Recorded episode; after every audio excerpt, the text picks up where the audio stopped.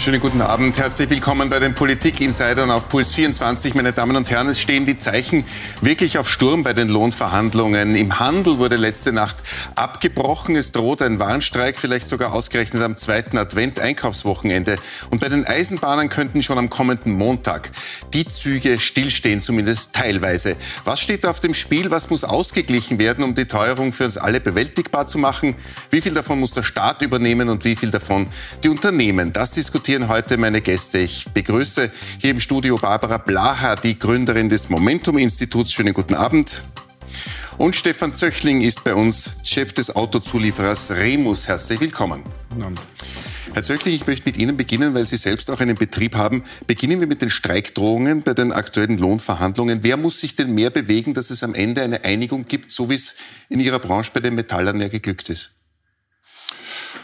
Naja, also ich glaube, es es steht außer Streit, dass die, dass die breite Masse der, der Arbeitnehmer mehr Lohn zu erwarten hat und mehr Geld braucht. Ähm, das haben wir ja auch nie bestritten. Wir haben immer nur gesagt, dass wir der Meinung sind, dass die Gewerkschaft mit den falschen Verhandlungspartnern spricht, nämlich mit den Unternehmen. Und wir fordern halt seit vielen Jahren eine Lohnneben, also Lohnnebenkostensenkung endlich ein, äh, die es dringend brauchen würde. Wir haben einen Verwaltungsapparat, der ähm, Kosten produziert. Wir haben äh, Strukturprobleme in, in der Gesamtverwaltung, wo wir einfach sagen, wir brauchen da endlich einmal Reformen. Dann könnte der Finanzminister auch einen Spielraum haben und die Gewerkschaft sollte äh, mit dem Finanzminister verhandeln und nicht mit den Unternehmen. Das heißt, die Unternehmen schultern jetzt Ihrer Meinung nach zu viel? Naja, es ist eine Frage der Wettbewerbsfähigkeit am Ende des Tages, weil wir können in der Automobilindustrie zum Beispiel ja die Lohnkosten nicht weitergeben. Äh, wir müssen sie durch Einsparungen, durch Effizienzsteigerungen, durch Verlagerungen in Billiglohnländer kompensieren. Das ist am Ende des Tages äh, standortfeindlich. Und äh, wenn ich heute bei unserem Lohnschema in Summe 10 bis 14 Prozent mehr Kosten habe für die Arbeitnehmer, dann muss das ja irgendwo herkommen. Und das kann nur herkommen über Effizienzsteigerungen, Automatisierungen und Verlagerungen in Richtung Osteuropa. Jetzt kann man sagen, das geht im Handel oder bei der ÖBB nicht. Fein, einverstanden.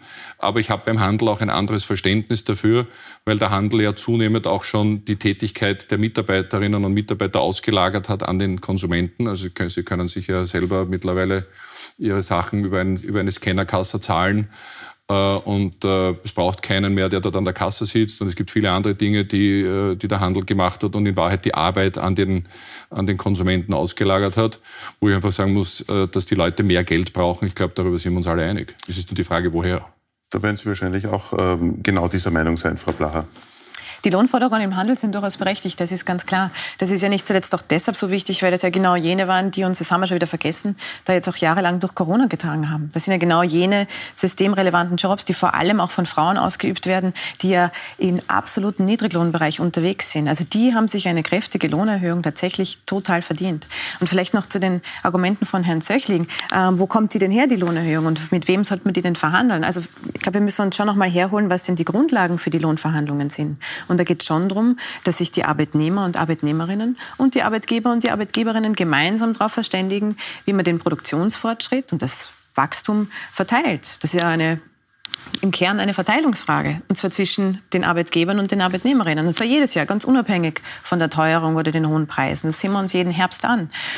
Auch dieses Jahr ist unsere Wirtschaft gewachsen. Auch dieses Jahr sind wir produktiver geworden. Also da redet die Gewerkschaft durchaus mit den Richtigen. Das der Ansprechpartner hier ist der Unternehmer, die Unternehmerin. Eine andere Frage ist, was können wir tun im Bereich der Verwaltung? Da ist aber nicht äh, die Gewerkschaft zuständig, um eine Verwaltungsreform zu verhandeln, sondern das ist eine Frage der Politik. Und vielleicht, um das auch noch mal klar zu machen, eine Möglichkeit, höhere Lohnkosten zu finanzieren, wäre natürlich auch, dass man auf Gewinn verzichtet. Ja, es gibt kein Menschenrecht auf einen Gewinn, auch nicht für einen Unternehmer. Kurze Replik. Das ist ein bisschen ein kommunistischer Ansatz, weil wenn ich, wenn ich keinen Gewinn mehr mache, kann ich nichts mehr investieren. Äh, und ich teile auch Ihre Meinung nicht, dass, man, äh, dass es um eine Gewinnverteilung geht, weil es schlicht und ergreifend darum geht, dass wir Arbeitnehmerinnen und Arbeitnehmer ohne dies ja nur bekommen, wenn wir faire und ordentliche Löhne zahlen und ordentliche Rahmenbedingungen schaffen. Wenn wir den Menschen Perspektiven geben, wenn wir ihnen Ausbildungen geben, wenn wir ihnen Arbeitssicherheit geben, wenn wir ihnen äh, auch die Sicherheit geben, dass sie in weiterer Folge ihren, ihren Job behalten, weil wir Aufträge gewinnen. Die gewinnen wir nur, wenn wir investieren. Investieren können wir nur, wenn wir Gewinn machen. Also es geht ja auch nicht um ein Menschenrecht auf ein Gewinn, sondern es ist schlicht und ergreifend das Wesen eines Unternehmers, Gewinn zu machen, äh, um in weiterer weiterer Folge zu investieren, besser zu werden, Innovationen zu finanzieren und, und, und in weiterer Folge halt auch besser zu werden in der Sache selbst. Aber momentan Vom Menschenrecht auf Gewinn redet ja keiner. Momentan wird der Kuchen für alle kleiner, nicht zuletzt wegen des Ukraine-Kriegs und der steigenden Energiepreise. Die Frage ist, wie verteilen wir diesen kleiner werdenden Kuchen und wer schneidet sich das größere Stück ab? Wir sehen in der, im Windschatten dieses Ukraine-Kriegs gibt es genug Unternehmen, die ihre Preise nach oben setzen, obwohl es in der Form gar nicht notwendig wäre. Ich erinnere an drei Wochen, vier Wochen ist es her, da hat der Sparchef gesagt, er muss anfangen, Produkte aus dem Programm zu nehmen, weil die Zulieferer, die Lebensmittelproduzenten absurde Preise mittlerweile verlangen, die mhm. er so nicht in seinem Laden haben kann. Einverstanden, ne? Also da spricht der Sparchef selber von Gierflation. Da muss man also schon noch ein bisschen unterscheiden. Ne? Und klar ist auch, egal wie die Lohnabschlüsse jetzt ausgehen, wir haben ja jetzt bereits ein Jahr oder fast ein Jahr hohe Preise hinter uns. Alle Arbeitnehmer, alle Arbeitnehmerinnen haben dieses Jahr einen realen Lohnverlust von fast 4 Prozent. Mhm. Das heißt, die Kaufkraft der Menschen im Land sinkt sowieso. Also das ist mal das eine. Und die Frage ist natürlich auch, warum genau soll es dann für die Unternehmen auf der anderen Seite nicht auch ähm, einen kleineren Gewinn geben in einem Jahr, wo die Preise so hoch sind? also hier geht es schon um die Frage von, wie gerecht den, verteilen wir diesen kleineren aber Kuchen? Das, ja das führt uns gleich. Den, Entschuldigung, ja? den gibt es ja schon, weil die gestiegenen Energiepreise, die Energie die gestiegenen Materialpreise, die gestiegenen Lohnkosten, ja, ja sowieso alle Unternehmen dementsprechend im Gewinn oder in der Profitabilität drücken und reduzieren. Ja, und das, was dann noch überbleibt, auch noch von Steuersystemen und sonstigen behördlichen, behördlichem Irrsinn und politischem Irrsinn. Können wir die Preise nach oben setzen? Kann ich nicht. Nein, kann ich eben nicht. Das kann ich eben nicht. Gut, okay. Das ist ein Irrtum. Das ist, für, manche, für manche Branchen mag das sein. Mhm. Stichwort Handel. Weil der kann seine Extrawurst morgen um 10% verteuern. Ich kann nicht zu BMW, Daimler oder Porsche gehen und sagen, ab morgen ist es um 10% teurer. Es geht einfach nicht. Also das ist die, die, die unterschiedlichen Branchen, das ist natürlich klar, dass jeder eine andere Gesetzmäßigkeit hat. Aber ich möchte mal zurückkommen zu dem, was Sie gesagt haben, Gewinne und das Menschenrecht, Gewinne, äh, das eine, eine Firma machen kann und auch die absurden Gewinne, die gemacht worden sind oder ja. derzeit auch anfallen. Da hat sich die Regierung ja doch was einfallen lassen, eine durchaus umstrittene Maßnahme, nämlich die Zufallsgewinnsteuer. Ähm, das ist die letzte Maßnahme übrigens, die jetzt von der Regierung beschlossen worden ist. Nach EU-Vorgaben, vielleicht können wir kurz in der Grafik einblenden, worum es da geht. Ja, umgesetzt nach EU-Vorgaben sollen eben in der Gas- und Ölbranche und sollen eben auch in der Strombranche Übergewinne äh, abgeschöpft werden und letztlich allen zugutekommen. Jetzt sagt Grünen Vizekanzler Werner Kogler dazu, es soll mehr Gerechtigkeit einkehren. Ist der Gerechtigkeit mit dieser Zufallsgewinnsteuer Genüge getan, Herr Zöchling? Nein, weil es ist ein Angriff auf den Wirtschaftsstandort Europa. Ähm, es ist eine Umgehung des Aktiengesetzes. Es ist de facto eine Beraubung der Aktionäre und der Gesellschafter dieser Unternehmen, die äh, im Streubesitz sind. Das sind zum Teil börsennotierte Unternehmungen, die mehrheitlich der Republik gehören oder den Ländern. Und ähm, wo fängt man an und wo hört man auf? Äh, hat man Pfizer BioNTech in Corona mit einer Zufallsgewinnsteuer versehen? Nein. Hat man Maskenhersteller versehen? Nein. Hat man jetzt Waffenhersteller mit Zufallsgewinnsteuern versehen? Nein. Geht es in die andere Richtung, dass jene, die aufgrund der Krise massiv weniger Gewinn machen, eine Steuergutschrift bekommen? Nein. Also im Sinne einer einer, einer Gleichbehandlung von Unternehmern und auch im Sinne einer Gerechtigkeit kann man nur sagen, es ist ein Angriff auf den Wirtschaftsstandort. Ähm, und diejenigen, die dieses Gesetz beschließen, sind ja für die hohen Preise selbst verantwortlich. Frau Blacher, es müsste also entweder mehr oder gleichmäßiger eingehoben werden, auch auf andere Gewinne, hat der Herr Zöchling gesagt, oder gleich gar nicht. Also hier vermischen wir eine ganze Menge. Das Erste, was wir klar sagen müssen, ist, dass die äh, Übergewinnsteuer sich konkret an jene Unternehmen richtet, die eben ein Gut handeln, das ich nicht so leicht ersetzen oder einfach weglassen kann. Da merkt man jetzt in dieser Krise, dass es eben nicht egal ist, ob ich die Wohnung heizen kann, ja oder nein. Das ist was, was jeder braucht. Ja? Jeder von uns muss die Wohnung heizen, jeder muss, von uns muss die Milch kalt stellen können. Also das ist ein unverzichtbares Gut. Dass wir das dem Markt überlassen haben, kommen wir jetzt drauf, ist vielleicht doch nicht so die gute Idee, zumindest in Krisenzeiten. Das ist mal das eine. Das Zweite, da würde ich mal um eine Abrüstung der Worte Leute bitten. Äh, Übergewinnsteuern kennen wir in Kriegs- und in Friedenszeiten historisch durchaus. Es ist eher die Regel als die Ausnahme. Mhm. Denken wir an Margaret Thatcher, die hat zweimal Übergewinnsteuern eingehoben. Einmal bei den Banken, einmal bei den Energiekonzernen. Denken wir an Richard Nixon. Auch der hat Übergewinne besteuert. Also das sind ja keine unüblichen Instrumente. Insbesondere weil es eine effektive Steuer ist. Sie wirkt für genau den Zeitraum, wo diese zufälligen Gewinne entstehen und sie endet dann auch wieder. Ich schöpfe nichts ab, was das Unternehmen durch besonders kluge Investitionen oder unternehmerische Planungen selbst erwirtschaftet hat, sondern was ihm durch das Kriegsgeschehen in der Ukraine wirklich zufällig in den Schoß fällt. Zur Frage des Standorts. Es ist eine europaweite Maßnahme. Das heißt, der Standort in Österreich gesagt. hat hier gar kein Problem und auch Europa als Kontinent hat hier kein Problem. Doch. Denn was sollen die Energieerzeuger machen? Sollen sie ihre Wasserkraftwerke ab abbauen und in China wieder neu aufbauen? Wohl kaum.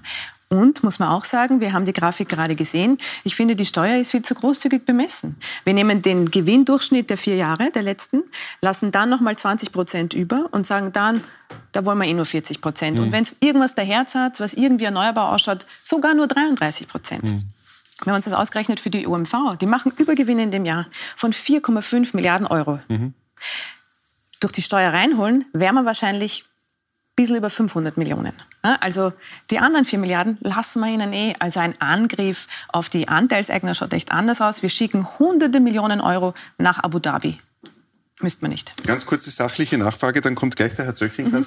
Die Steuer ist zu großzügig bemessen, haben Sie wahrscheinlich nicht gemeint, sondern sie ist zu wenig großzügig genau. bemessen und könnte noch viel stärker eingreifen. Ganz genau. Tatsächlich könnte man den Steuersatz ja viel höher ansetzen. Es hätte auch nationale Spielräume gegeben, die man mehr hätte ausreizen können. Andere europäische Länder machen das auch. Also zur Frage des Marktes, solange die Energiekosten ganz, ganz niedrig waren, weil es der Markt so reguliert hat, war es Ihnen ja auch recht. Also jetzt zu sagen, den Markt sollte man, man sollte die Energiekosten nicht dem Markt überlassen, halte ich für eine mutige Aussage, weil die letzten 30 Jahre haben alle davon, ja, Endkonsumenten, Industrie, Gewerbe, alle davon massiv profitiert. Ja, das ist das eine. Das zweite ist, entweder haben wir ein Aktiengesetz oder nicht. Ja, einen Verbund als börsennotiertes Unternehmen, wo internationale Fonds, wo Pensionskassen, wo viele andere investiert sind, heute durch eine Übergewinnsteuer in Wahrheit zu beschneiden, anstatt die Ehrlichkeit zu haben und zu sagen, okay, wir sind eh Mehrheitseigentümer, wir machen eine Ausschüttung, ja, dann muss ich die 49 Prozent Aktionäre auch mitbedenken, gar keine Frage. Ja, aber diese Form, das ist ein, das ist, das ist ein Raubrittertum. Ja, und es ist, und es ist am Ende des Tages, ja, Europa schadet sich damit. Ja, selbstverständlich kann man ein Wasserkraftwerk nicht übersiedeln.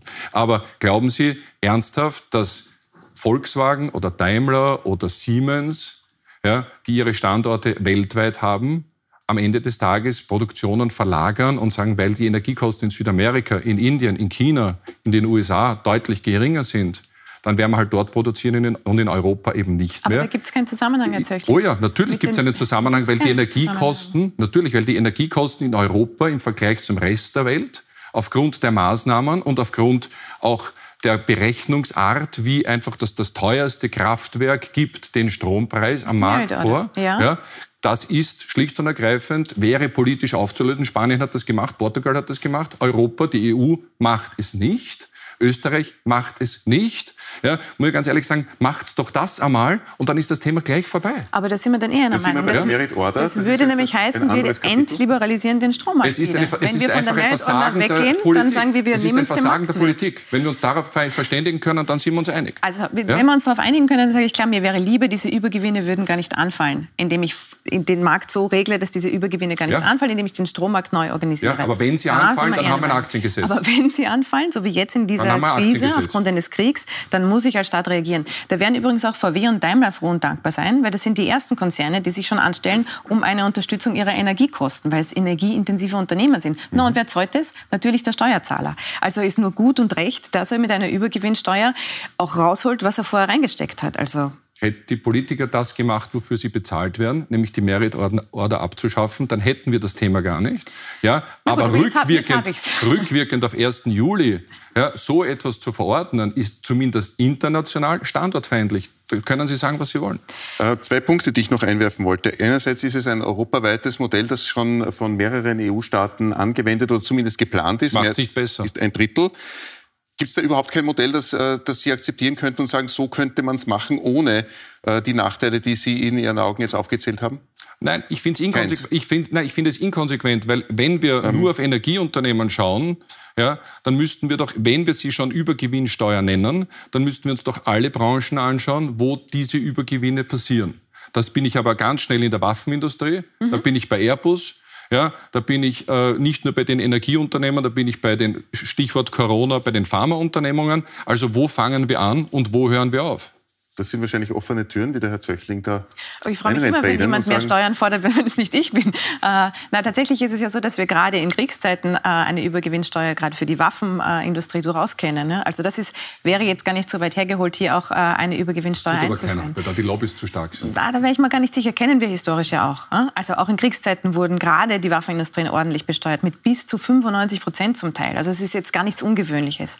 Die Frage ist mehr, es war hart genug, europaweit jetzt mal diese erste Übergewinnsteuer umzusetzen. Und ich habe kaum einen Finanzminister getroffen, der sich so sehr mit Händen und Füßen gegen Steuernahmen gewehrt hat wie unser aktueller Finanzminister.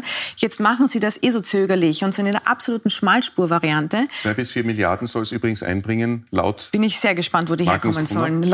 Also mit dem Modell würde ich daran zweifeln, dass diese Steuernahmen wirklich reinkommen. Ein Argument möchte ich auch nicht unter den Tisch äh, fallen lassen.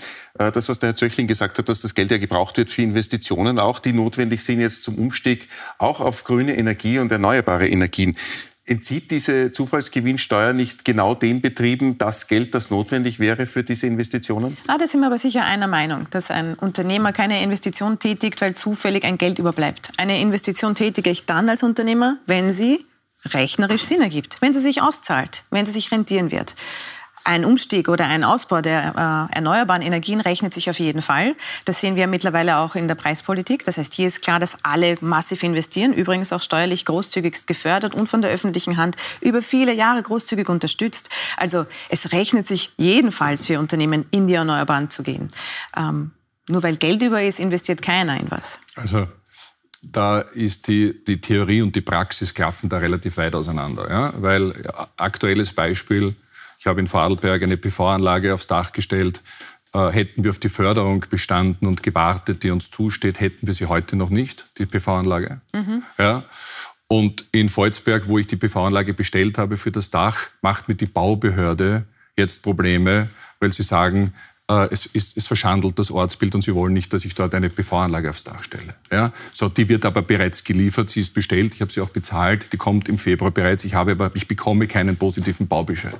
Ja? So, das sind die Wahrheiten, die wir in diesem Land haben. Mhm. Ja? Und auch das ist ein politisches Versagen. Ja, weil die Politiker zwar sagen, investiert in PV-Anlagen und in Alternativenergien, dann möchtest du das als Unternehmer und dann darfst du es nicht ja, weil irgendein Regionalkaiser sagt, na, das mache ich nicht. Und dort auch noch Unterstützung findet von irgendwelchen Bürgerbewegungen, zum Teil Grünen, ja, die dann sagen, na, ist ganz furchtbar, wenn wir da jetzt dann das Spiegelbild haben auf den Dächern, spiegelt das das ganze Tal, wollen wir nicht.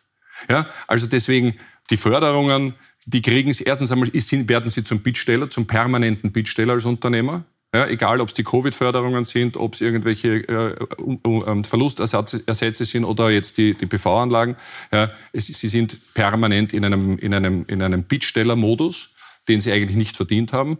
Und ich widerspreche Ihnen auch, wenn mir Geld überbleibt, mit dem ich nicht gerechnet habe, und ich habe ein Geschäftsmodell, wo ich sagen kann, ich kann Solarenergie oder Windräder oder andere Dinge machen, naja, dann multipliziere ich sie halt, wenn ich mehr Liquidität habe. Wenn sie mir aber abgesaugt aber wird, weil der Herr Finanzminister ja, mich beraubt als, Aktien, als börsennotierte Aktiengesellschaft, dann muss ich ganz ehrlich sagen, dann kann ich es halt nicht. Also es ist schon ein bisschen ein Widerspruch. Also niemand beraubt Sie. Sie müssen sich jetzt mal entscheiden. Entweder ständig kommt der Raubritter um die Ecke und nimmt Ihnen alles weg, ja. oder aber Sie müssen ständig um Staatsgeld betteln ja. und niemand gibt es Ihnen. Also entweder Sie Nein, es ist ja beides, es ist ja beides der Fall. Es ist ja also beides der Fall. Es wird uns ja zuerst weggenommen, damit wir dann bitten und betteln müssen, ob es wieder kriegen. Sie entscheiden sich für eine Rolle. Abgesehen davon muss man auch sagen, es ist nicht ihr Geld. Von zehn Steueros kommen acht von den Arbeitnehmerinnen und Arbeitnehmern und nicht von den Unternehmen. Das mhm. nur mal so nebenbei. Also ah. die Hilfen, die sie erhalten, werden schon ähm, vom Steuerzahler bezahlt und mhm. nicht von den Unternehmen. Das ist mal das eine. Das andere, das hier wichtig ist zu sagen das andere, was hier wichtig ist zu sagen, die Frage der Investitionen ist ja auch eine wahnsinnig langfristige.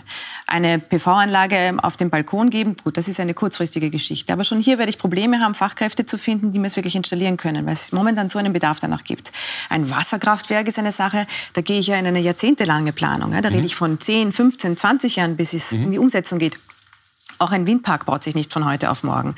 Und eine Übergewinnsteuer, wie sie momentan vorliegt, wirkt, wir haben es ja gesehen, jetzt nur für ein Jahr. Das ist ja ein Zeitraum, da habe ich ja nicht einmal annähernd so einen Windpark geplant. Und, muss man auch dazu sagen, der Gesetzgeber hat ja auch vorgesehen, ein Investment in erneuerbare Energien reduziert die Steuerpflicht nochmal um ein deutliches Eck. Also es ist mehr als genug Geld da, um in Erneuerbare zu investieren. Eine Übergewinnsteuer wird kein Unternehmen davon abhalten, in Erneuerbare zu gehen. Kommen wir noch mal weg von den Betrieben. Ähm, gehen wir noch mal zu den ähm, naja, zu, den, zu den einzelnen Bürgern, denn jeder hat eine Gasrechnung und eine Stromrechnung. Es wird einem schwindlig dabei, wenn man sieht, äh, wie hoch die tatsächlich ist. Blenden wir mal kurz die Grafik ein, die zeigt, was im Jahresvergleich alles teurer geworden ist. Ähm, Gas natürlich um äh, mehr als mhm. das Doppelte im Vergleich zum letzten Jahr. Und es ist noch kein Ende in sich, denn es greift ja noch nicht die Rechnungsbremse. Jetzt schlägt die SPÖ vor, äh, die Gasrechnung für alle Betriebe und auch äh, StaatsbürgerInnen im Dezember einfach ausfallen zu lassen. Ähm, wäre das zielgerichtet, Herr Zöchling? Nein. Es ist genauso schwachsinnig wie äh, diese, diesen 500 Euro Klimabonus mit der Gießkanne auszuzahlen, äh, wo ich Ihnen ganz ehrlich sage, ich äh, verstehe nicht, dass man jemanden wie mir und meinen Kindern und meiner Frau ähm, in Summe 1500 Euro auszahlt in einem Vier-Personen-Haushalt. Ähm, mit einem, glaube ich, ordentlichen mittelständischen Einkommen äh, und gleichzeitig Mindestpensionistinnen oder Menschen, die sie wirklich brauchen, diese 500 Euro gibt, die aber potenziell 2000 bräuchten, um zu überleben. Ja? Und ein, ein Unternehmen ja, hat natürlich das Problem, da muss man, glaube ich, auch unterscheiden zwischen Industrie und Gewerbe. Ja, bei den ganzen Kleingewerbetreibenden kann ich das durchaus verstehen, dass man sagt, es wäre hilfreich, da irgendein Modell zu haben, äh, wo denen die, die Gaskosten oder die Energiekosten für einen bestimmten Zeitraum reduziert oder erlassen oder auf das Niveau abgesenkt werden, wie sie es im Durchschnitt des letzten Jahres zum Beispiel, also vor der Energiekrise hatten. Ähm, aber dieses Gießkannenprinzip, dieses permanente, weiß ich auch nicht, wie sich das langfristig die Republik Österreich leisten will und kann. Und das wäre auch Ihrer Meinung nach eine Gießkanne für alle, die Gasrechnung im Dezember ausfallen Ja, natürlich ist es eine Gießkanne. Das ist genau die Hauptkritik an, an den Maßnahmen der Bundesregierung, wonach es nicht zielgerichtet sei. Ja, das ist tatsächlich äh, eine Schwäche der, der Regierungshilfen. Ich würde noch ergänzen, eine weitere Schwäche der Regierungshilfen ist, dass es immer so Einmalaktionen sind, so hauruck. Wir schauen drei, vier, fünf Monate lang hin, vor dem Sommer zum Beispiel, haben wir mal eine lange Sommerpause gemacht, dann werden wir irgendwie hektisch, dann kommt irgendwie der Klimabonus. Wir sagen seit Monaten, Achtung, schaut auf die Gaspreise. Strompreise sind das eine, aber die Gaspreise gehen durch die Decke und die hohen Gasrechnungen kommen bei den Endverbrauchern, bei den Konsumenten, in den Haushalten, bei den Familien jetzt erst langsam an. Und es wird sich in den nächsten Monaten, der Winter hat ja gerade noch nicht einmal begonnen, noch entsprechend steigern. Deutschland ist jetzt bereits vorangegangen. Die haben eine Gaspreisbremse beschlossen. In Österreich wird es noch nicht einmal gescheit diskutiert. Das heißt, hier warten wir dann wieder, bis wir dann draufkommen, upsi, das geht sich hinten und vorne nicht aus und dann hudeln wir irgendwas zusammen. Mir wäre lieber, wir würden rechtzeitig und anständig, klug durchdachte Maßnahmen auflegen, die auch nicht diesen Einmaleffekt hätten, sondern jene, die es brauchen. Hm? Jene Haushalte, jene Familien, die wirklich am Ende des Monats nicht wissen, wie es noch ein Essen an den Tisch bringen, die durch diese Krise zu tragen. Das wäre eigentlich mein Wunsch. Das, was die Frau, vielleicht dazu auch noch ein Wort weil immer die Unternehmer kritisiert werden. Ja, wir haben und wir merken in unseren Betrieben, dass wir zwischen 30 und 35 Prozent der Arbeitnehmerinnen bei uns im Lohnbüro stehen haben, die um Gehaltsvorschüsse, Vorschüsse bitten, bitten ja. Mhm. Ja, die wir selbstverständlich auch gewähren. Ja, also es ist schon so, und ich glaube, das ist das, das ist das Problem, das ich habe mit all diesen Vorwürfen, die man permanent gegen die Unternehmer so pauschal erhebt. Äh, wir haben auch eine gesellschaftliche und eine soziale Rolle, die wir wahrnehmen. ja, in den jeweiligen Regionen, wo wir sind. Ja, es ist nicht nur das böse Kapitalistenschwein, das hier Gewinne macht auf dem, auf dem Rücken des kleinen Arbeitnehmers, sondern wir zahlen ganz, ganz viele Dinge für die Arbeitnehmerinnen. Wir haben auch, das habe ich letztes Mal schon gesagt äh, mit der Frau Dr. Klawischnik, wir haben zu Schulbeginn allen, ähm, allen Eltern von schulpflichtigen Kindern 70 Euro Libro-Gutscheine gegeben, damit sie den Schulstart äh, schaffen besser. Äh, wir zahlen jetzt Gehaltsakontos massivster Höhe teilweise, damit die Leute gut über den Winter kommen. Wir haben selbst in Bosnien, wo wir das Problem sehen, ein 13. und ein 14. Gehalt eingeführt, obwohl dort nur 12 Gehälter vorgeschrieben sind, weil die Leute sonst nicht durchkommen. Ja, also wir machen sehr, sehr viel, weil wir, wenn wir das nicht tun, gar keine Arbeitskräfte mehr hätten. Mhm. weil die Leute einfach dorthin gehen, wo sie gut behandelt werden. Und deswegen meine ich eben auch, kommen wir wieder zurück zum ersten Thema, äh, äh, Lohnverhandlungen und, und Gewerkschaften. Ja, ich bin einfach gegen die Pauschalverurteilungen und es bräuchte eine Veränderung der Strukturen in der Sozialpartnerschaft, weil der Schulterschluss zwischen der Gewerkschaft und dem, was wir brauchen, fehlt und dass die Interessenslagen zwischen dem, was die wollen und was wir wollen, teilweise gar nicht so unähnlich sind. Ja? Und die Verhandlungspartner am Ende des Tages ist die regionale oder die nationale Politik und dort sitzen halt die Versager. Werden wir natürlich sehen, auch wie die Lohnverhandlungen im Detail dann ausgehen, jetzt gerade bei den Branchen, die noch verhandelt werden, wieder ist da zum Beispiel und auch die, die Eisenbahn. Ich möchte noch mal auf das zurückkommen, was die äh, Frau Blaha gemeint hat, dass äh, Deutschland mit gutem Beispiel vorausgehen würde, was den Gaspreisdeckel äh, betrifft. Ab Dezember läuft es schon an, in Österreich nicht.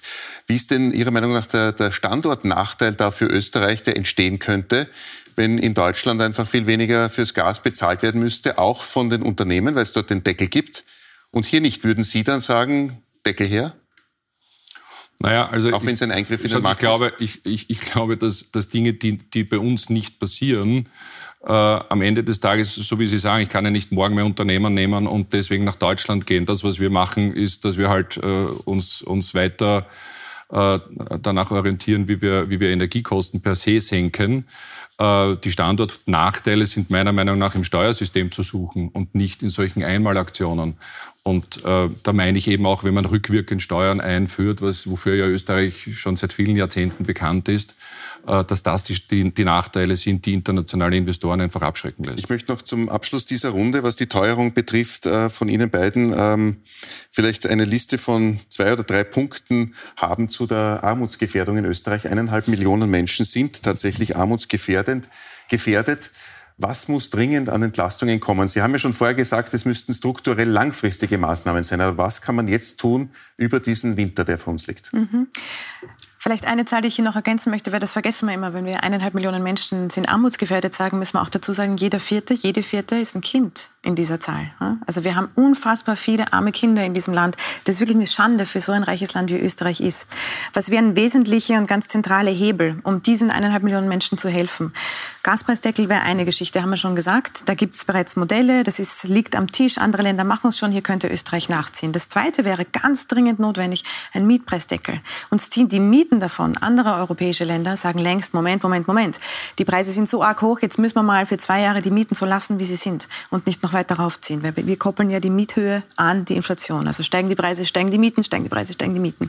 Das ist das Zweite. Das Dritte, was es dringend braucht, ist eine Kindergrundsicherung. Wir könnten es uns leisten, dass in Österreich kein Kind in Armut aufwächst. Das würde uns zwei Milliarden Euro kosten.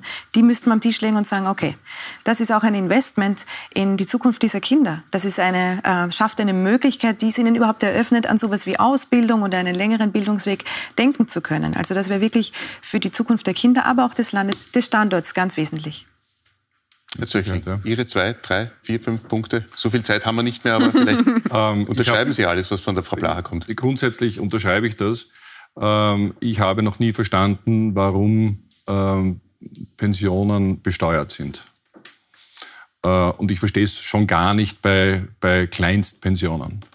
Also, dass ein Land wie Österreich nicht nur äh, verarmende Kinder hat, sondern verarmende Pensionisten hat, die 30, 40, 50, 55 Jahre in ein System eingezahlt haben und jetzt nicht wissen, nämlich schon vor der Energiekrise nicht wussten, wie sie mit dem Geld einen Monat lang auskommen sollten, wenn dann noch irgendeine Krankheit dazukommt und Medikamente notwendig wären. Das ist, sie hat sich mir nie erschlossen. Ja. Und äh, in weiterer Folge sehe ich halt in diesem Land so wahnsinnig viele Dinge struktureller Kosten, die es zu vermeiden äh, gilt und wo man so wahrscheinlich zig hunderte Millionen, wenn nicht Milliarden einsparen könnte, um sie in Bildung, um sie in äh, Sozialsysteme, um sie in äh, Gesundheitssysteme zu investieren, Kinderausbildung etc., wo ich halt sagen muss, es passiert halt seit Jahrzehnten nichts. Äh, wir verwalten uns selbst, wir kochen in, unserer, in unserem eigenen Saft.